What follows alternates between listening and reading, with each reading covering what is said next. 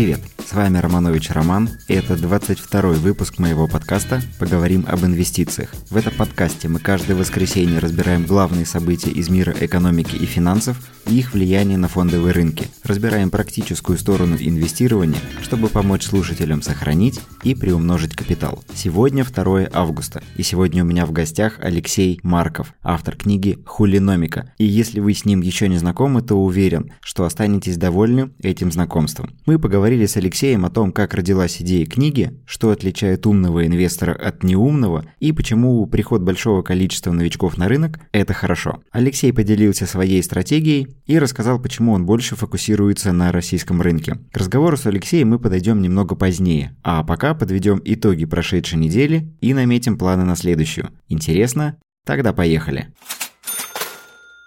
Итак, за прошедшую неделю индекс московской биржи прибавил 1,69%, американский S&P прибавил 1,7%, нефть выросла на 0,7%, а золото прибавило 3,9%. На прошедшей неделе золото достигло исторических максимумов вблизи 2000 долларов за унцию. За прошедшие две недели цена на золото выросла на 10%, а потоки капитала в золотые фонды достигли рекордных уровней в 2,5 миллиарда долларов в среднем среднем за последние 6 недель. Некоторые инвестдома прогнозируют цены на уровнях 2,5 или 3,5 тысячи, а есть даже прогнозы по 8 тысяч долларов за унцию в ближайшие несколько лет. На фоне возросшего интереса к золоту со стороны инвесторов хочется рассказать о тех вариантах, которые позволяют заработать на росте цены на желтый металл. Многие считают, что лучшим вариантом участия в росте цен на золото будет покупка акций золотодобытчиков. Однако тут не все так просто. К примеру, с начала 2020 года золото золото выросло в цене на 30%, а вот акции североамериканских золотодобытчиков, таких как Barrick Gold и Newman Mining, выросли на 56 и 60% соответственно. Российский полюс и вовсе вырос на 98%, и это только рост за 7 месяцев этого года.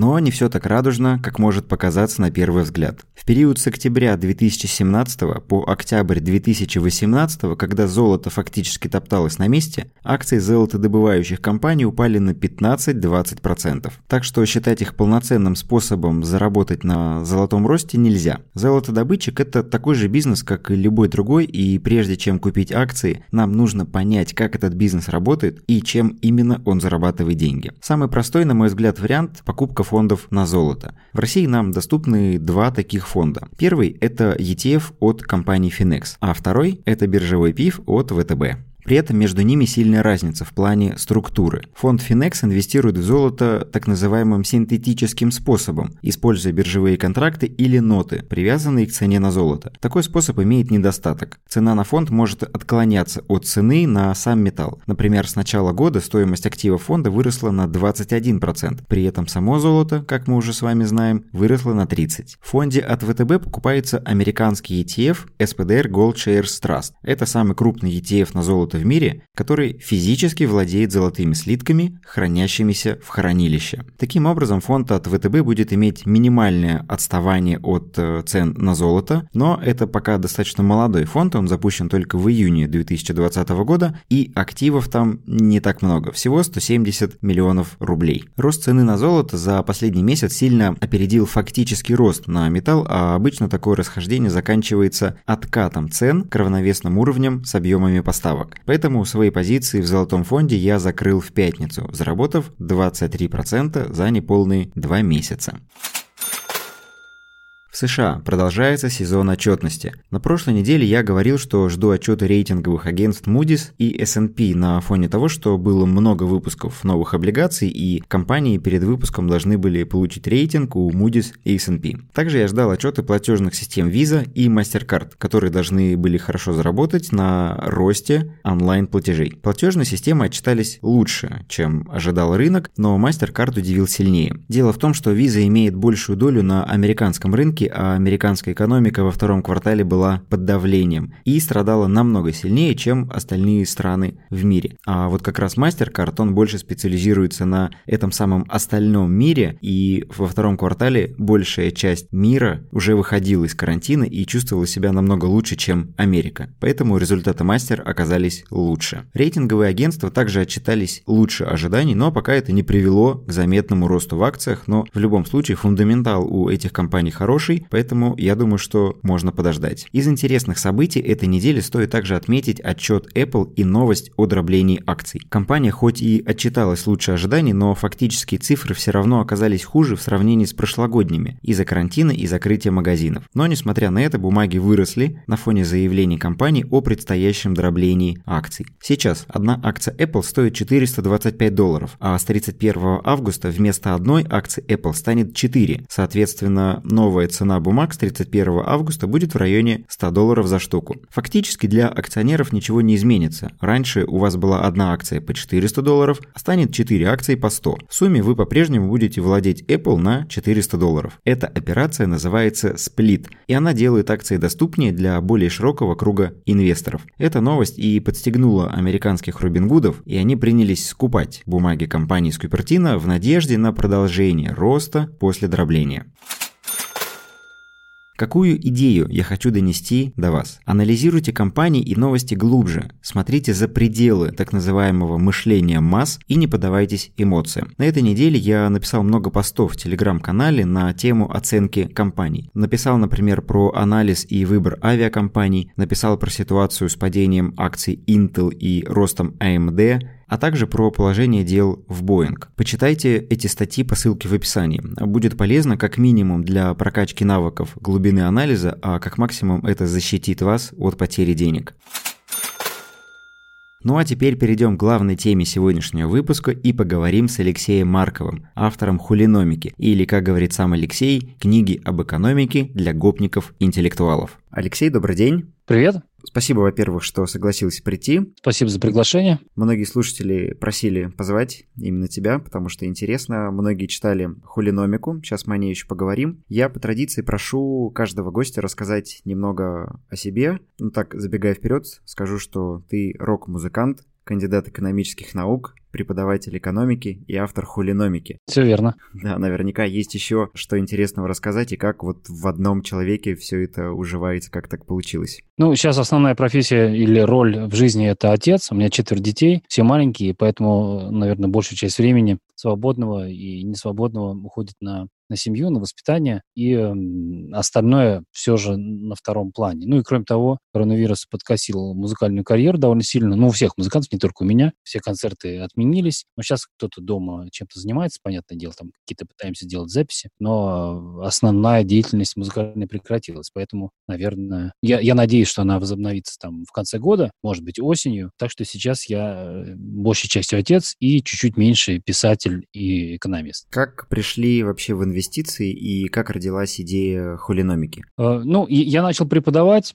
это сколько было, лет, наверное, 8 назад. Эм, меня пригласили, потому что я, во-первых, закончил тот факультет, куда меня и пригласили. Потом э, у меня была степень, это никак не связано абсолютно с преподаванием, то есть я защитился, э, наверное, сколько лет уже, 17, наверное, или 16 лет назад. Mm-hmm. И, ну, там частично, понятно, у, у всех мужчин Российской Федерации это есть мотивация защититься, чтобы не, не служить в армии. Вот, но это, я думаю, что все-таки не основная, но довольно значительная была часть мотивации. Вот потом я работал, занимался каким-то бизнесом, управлением активами, пытался сам торговать, какие-то придумывать системы. И вот только спустя довольно значительное время меня пригласили преподавать именно потому, что у меня оказалась и степень, и э, так как у нас там обучение на английском и преподавание на английском, а я английский более-менее неплохо э, знаю, владею, и читаю очень много на английском, э, и общаюсь довольно много, и много времени провел в англоязычных странах, то как-то это все срослось, меня пригласили, я начал преподавать. Начал искать, как интересно рассказать о финансовых рынках. То есть я практически, я имел довольно большой опыт и навыки какие-то, но вот чтобы хорошо об этом рассказать, надо было искать хорошие источники. Вот я нашел лекции Роберта Шиллера и Ельского университета, и они были в открытом доступе, ну, кроме там некоторых задач. То есть экзамены и тесты мне пришлось придумать самому, вот, но тексты и лекции Шиллера они настолько меня поразили, то есть они настолько интересные, ну, и построены очень логично, и они очень подробные, и, и все там объяснено, то, что и предыстория, ну, множество положительных каких-то я нашел элементов, начал читать по, большим, по большей части, наверное, ну, на две трети мои лекции состояли из материалов Роберта Шиллера. Вот, а потом, понятно, что через какое-то время там я добавлял, добавлял своего какого-то опыта, добавлял новых источников каких-то, может быть, наполовину, наверное, мои лекции состоят из э, его материалов. Вот, а потом в какой-то момент я понял, что студентам я рассказываю все довольно скучно, сухо, а, а те же самые вещи абсолютно, то есть те же самые понятия, когда меня спрашивают об этом друзья, я им рассказываю совершенно другим языком на кухне за бокалом портвейна или чего-нибудь другого, разговор идет совершенно иначе, и друзья и знакомые меня понимают гораздо лучше, гораздо быстрее, чем студенты, и меня вдруг осенило. А почему же я всем не могу рассказать таким языком, как я объясняю своим друзьям, э, какие-то сложные понятия из, э, из финансов, из экономики? Попробовал, и у меня это буквально прям как по маслу пошло. То есть у меня были, естественно, лекции, уже там, переработаны много раз, и э, сам перевод на русский язык, ну, это буквально месяц, наверное, занял меня. То есть я начал переводить, пишу-пишу, у меня какие-то спонтанные возникают и шутки, и, э, и лурка яс, и какие-то мемы я вкрапляю как-то само собой. То есть я специально это ничего не выдумывал, никакого э, особо угарного какого-то материала или текста. И э, я выложил у себя в ЖЖ, тогда еще, это было года 4-5 лет назад, э, ЖЖ еще был платформой, которая посещалась какими-то да, э, людьми, это сейчас там она почти полумертвая. И на удивление очень был хороший отклик, то есть люди начали читать, скачивать, то есть я первую часть выложил бесплатно, потом вторую я часть высылал, я параллельно ее писал, то есть я вижу, что отклик есть, пишу дальше, и я собирал e-mail, и третью часть я рискнул продавать. И опять же, на удивление, люди начали покупать, причем я был неизвестно кто, без, без какого-либо опыта, ну, большого опыта писательства. У меня были так, в аспирантуре какие-то статьи, там,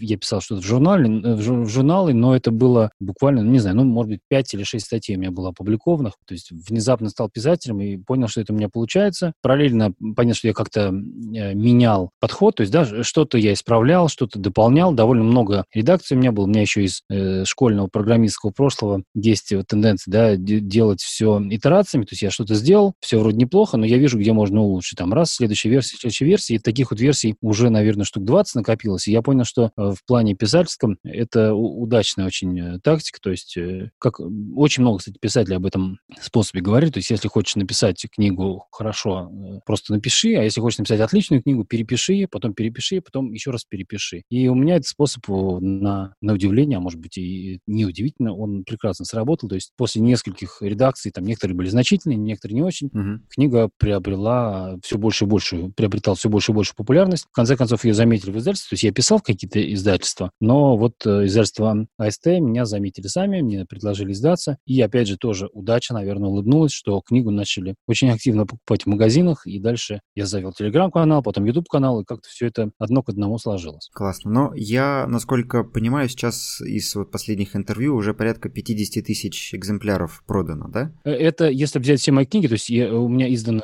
получается, три книги. Э, Хульномика, вторая книга — это криптовая матика, она ну, более нишевая, да, там про криптовалюты, про блокчейн, как, как это устроено, там небольшой был тираж. И третья книга вышла в прошлом году, получается, да, э, называется «Жлобология». Это такое больше журналистское расследование, то есть это не учебник. Хулиномика – это скорее учебник, как я говорю, для гопников, интеллектуалов. А жлобология – это скорее вот журналистское расследование. Я там очень четко соблюдал все, ну, наверное, журналистские, да, публицистические правила. То есть я э, ставил всегда источники, всегда проверял все факты. Там нету отсебятины, нету моих личных мнений, как э, в хулиномике, очень много этого. И э, она тоже довольно популярная вышла, но не, но не такая популярная, как хулиномика. Потом хулиномику переиздавали, э, там последняя версия называется Хулиномика 3.0, и сейчас мне вот буквально три дня назад сообщили, что ее еще раз пересдадут, еще более mm-hmm. новую версию в новой серии. Так что я, я надеюсь, что, может быть, в этом году и к 100 тысячам мы приблизимся по тиражу, особенно если учитывать электронные продажи. Вот хулиномика, на мой взгляд, темы прекрасна, что она практическая, она пропитана и личным опытом, и опытом э, рынка. Сейчас в России мы наблюдаем бум инвестиций, очень много новых инвесторов пришло, даже Financial Times пишет о том, что в России на фондовом рынке происходит. С твоей точки зрения, вот люди, которые не читали, например, хулиномику, кто только приходит на рынок, какие ошибки они все равно совершат, может быть, кому-то даже их нужно совершить, и даже если мы сейчас об этих ошибках поговорим, они все равно пойдут и совершат. На что натыкаются новички при приходе на фондовый рынок? Ну, я думаю, что это вот засилье наших э, инфо-цыган, и гуру, и даже, кстати, приличные люди рекомендуют совершенно неподходящие фондовому рынку книги. Я думаю, у нас самые популярные это Киясаки, Будда Шефер и там вот «Самый богатый человек в Вавилоне», который не имеет ничего общего с финансовыми рынками. То есть все, что говорится в этих книгах, это что надо э, сберегать, тратить меньше, чем зарабатываешь, и как-то э, каким-то неведомыми способами их приумножать. Это все. Ну, то есть это уровень э, средней школы, ну, может быть, старший, да,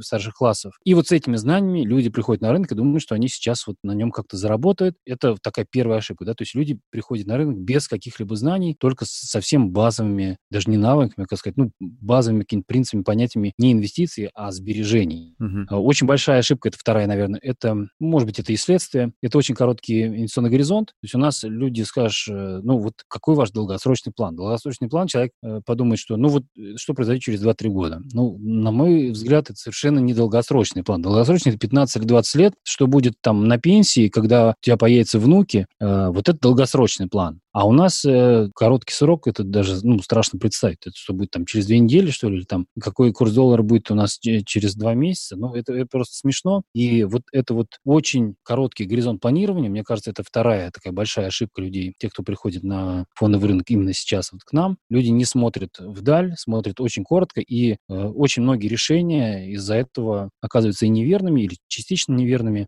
плохо продуманными. То есть люди смотрят очень близко. Э, ну и третья ошибка ну, это, наверное, наверное, не к нашему, а ко всем относится начинающим трейдерам в мире. Это экстраполяция каких-то очень коротких событий в будущее. То есть, э, например, человек пришел там на Форекс или на биржу, э, внес туда, ну, условно, тысячу долларов, удачно вложился во что бы то ни было, ты не знаю, там, в Мечел, там, в НЛМК, там, в Мосэнерго, в Теслу, да, и заработал за неделю 200 долларов, например, да, и он понимает, что он заработал 20% за неделю, он умножает это там на 50, думает, что он зарабатывает 1000% в год, и э, у него начинает такие уже щелкать в голове, да, цифры раз, раз, раз, раз, что я буду зарабатывать 200 долларов каждую неделю. Это значит, в год я там заработаю столько-то. То есть не, не думая совершенно о том, что, во-первых, бывают и убыточные дни, и убыточные недели, и вообще-то бывают э, и неудачные годы на финансовом рынке и на фондовом. И э, человек не обращает совершенно внимания, он думает, что он все время будет столько зарабатывать э, и строит свои планы, исходя из очень короткого промежутка. То есть у него нет опыта там ни год, ни два, ни три, он не видел кризисов, или э, сейчас много народ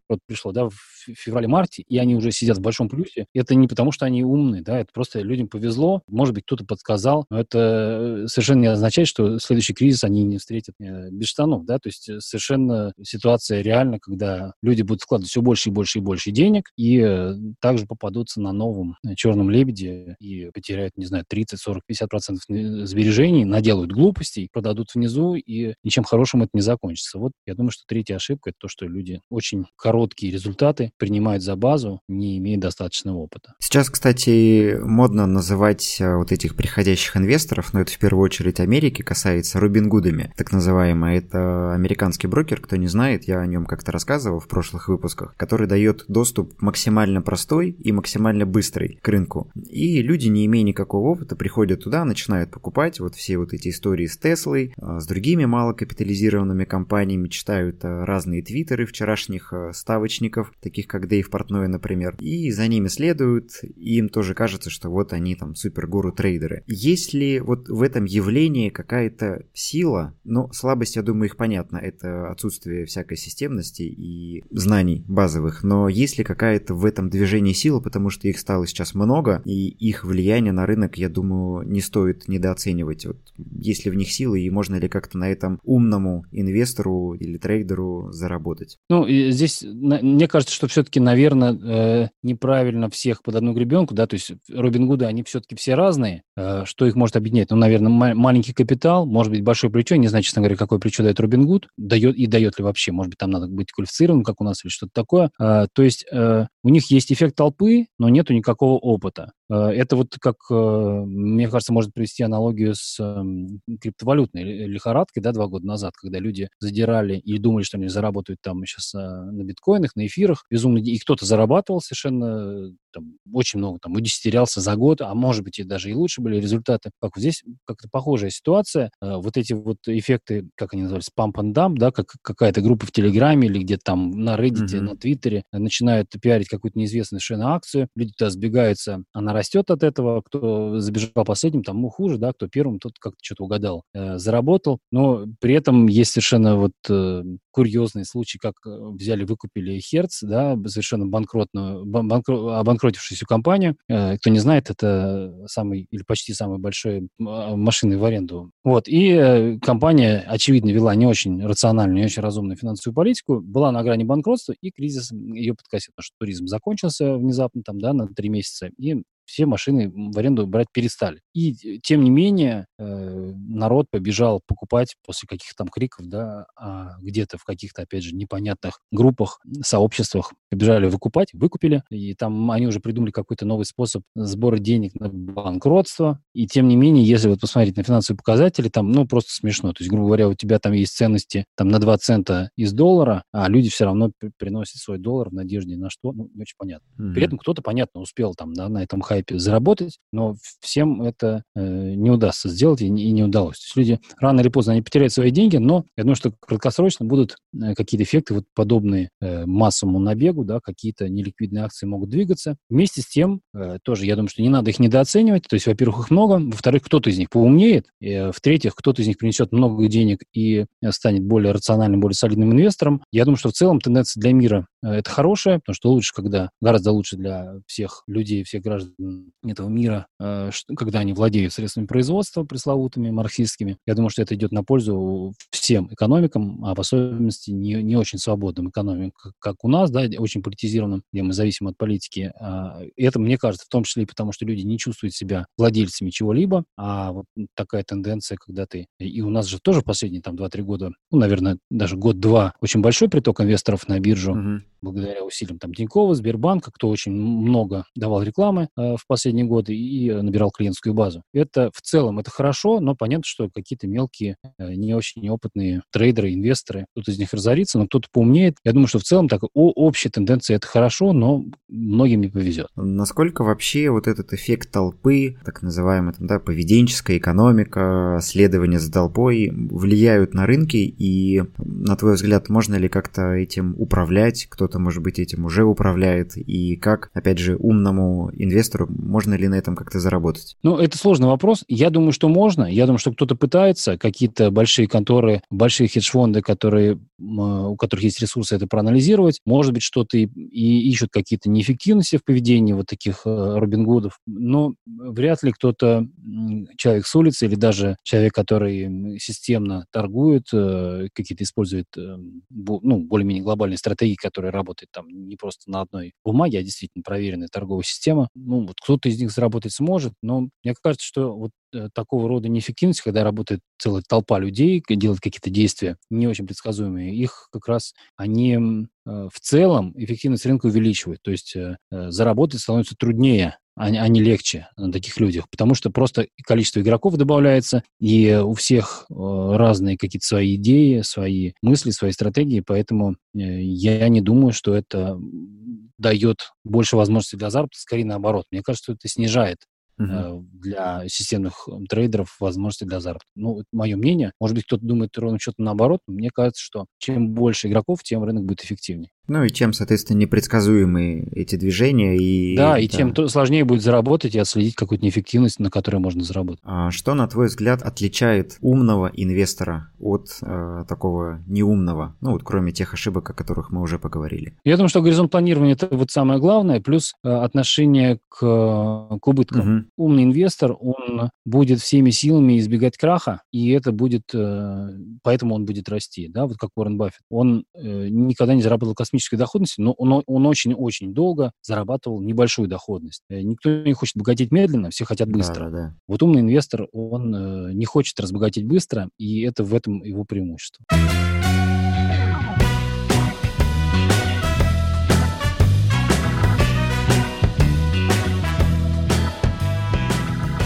Давай поговорим о твоем, наверное, текущем подходе. Как ты смотришь на текущий рынок? Ты больше спекулянт, инвестор или, может быть, комбинируешь э, вот эти подходы? Я с каждым годом делаю все меньше и меньше количество сделок, э, и я ухожу все больше и больше в пассивное инвестирование в том плане, не в том что плане, что я мало торгую, а в том плане, что я ухожу в индексные фонды, ухожу в ETF.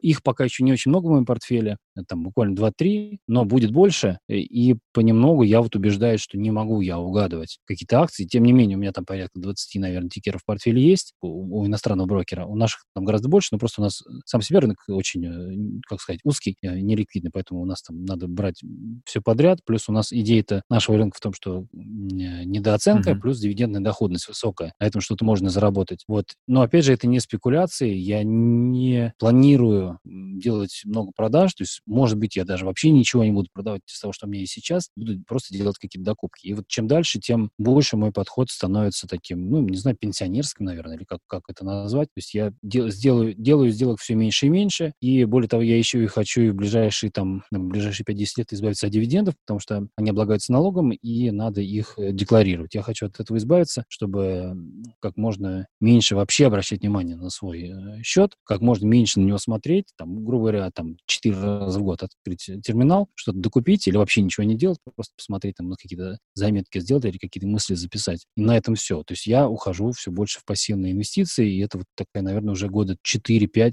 со мной э, такая тенденция происходит. Кто-то, наоборот, активнее торгует, да, кто-то изучает э, стратегии, изучает механические системы, какие-то а, алгоритмическую торговлю, роботов новых там все покупает mm-hmm. или строит. Я все дальше и дальше от этого отхожу, и э, мой подход — это уход в пассив.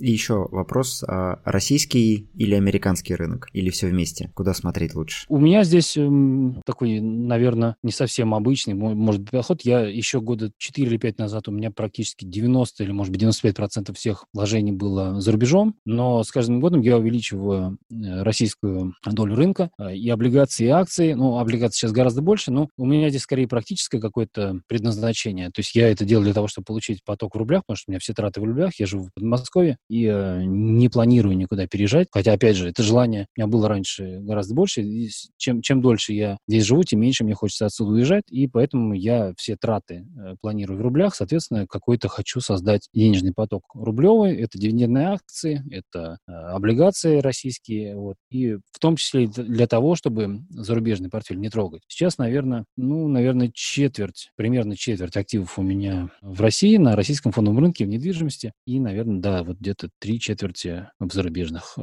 акциях и облигациях. Как себя, кстати, сектор недвижимости чувствует? Ну, в последнее время стало гораздо интереснее, потому что ставка упала, и вложение в те же самые там квартиры под сдачу э, еще, наверное, даже, даже год назад это было так сомнительное мероприятие, там, три года назад это вообще было дурацкое совершенно вложение. Вот, а сейчас, э, на удивление, становится совершенно очень, очень неплохим вариантом диверсификации портфеля. Интересно, спасибо. А, ну и в заключение, наверное, хотел попросить дать некое пожелание для слушателей. Ну, во-первых, надо учиться, надо, надо читать, причем читать, на мой взгляд, надо не только литературу по финансам, потому что, во-первых, хорошей литературы по финансам не так уж много. Э, ну, в оригинале что-то есть, переведенной не так уж много, потому что она вот появляется прямо сейчас. Ну, э, если вы все базовые какие-то книги прочитали, читайте Мобусена, читайте Богла, потом уже ищите что-то более там, хитроумное, не знаю, там, из, из области уже э, физики, математики, если вы хотите действительно искать неэффективность и что-то на этом зарабатывать. Но в целом, мне кажется, что для инвестора важнее понимать, как устроен мир, важнее разумный подход. То есть здесь я советую, естественно, Канеман и Тверски. Есть э, много хороших книг, э, есть там Леонард Млодинов. Читайте того же Хокинга, да, это физика, но тем не менее, мне кажется, что это прокачивает ваше здравомыслие, а то, что нужно прокачивать инвестору, это здравомыслие в первую очередь. Это правильные решения, процесс принятия решений, который надо э, возвести. Как, ну, это на самом деле не мои слова, это слова Чарли Мангера, соратника mm-hmm. Уоррена Баффета, кто не знает. Люди подвержены очень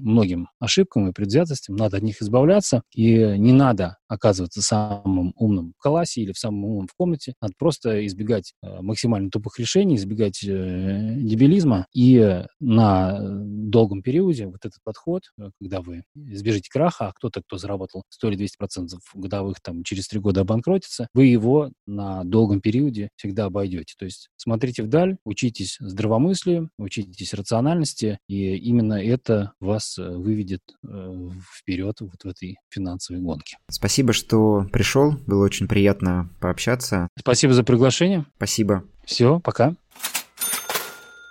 Спасибо за беседу и напутствие для слушателей. Ссылку на книги вы найдете в описании к выпуску или просто можете вбить в браузере hulinomica.rf и попадете на личный сайт Алексея Маркова. Также в описании к выпуску указаны ссылки на полезные материалы, о которых мы сегодня говорили. Это и календарь отчетности, и ссылки на мой телеграм с обзором и анализом компаний, и ссылки на подборку книг для инвесторов от Алексея Маркова. Если этот выпуск оказался для вас полезным и вы узнали из него что-то новое и ценное, напишите об этом в отзыве в Apple подкастах и поставьте 5 звезд. Благодарю за прослушивание выпуска. До встречи через неделю. Удачных вам инвестиций и пока.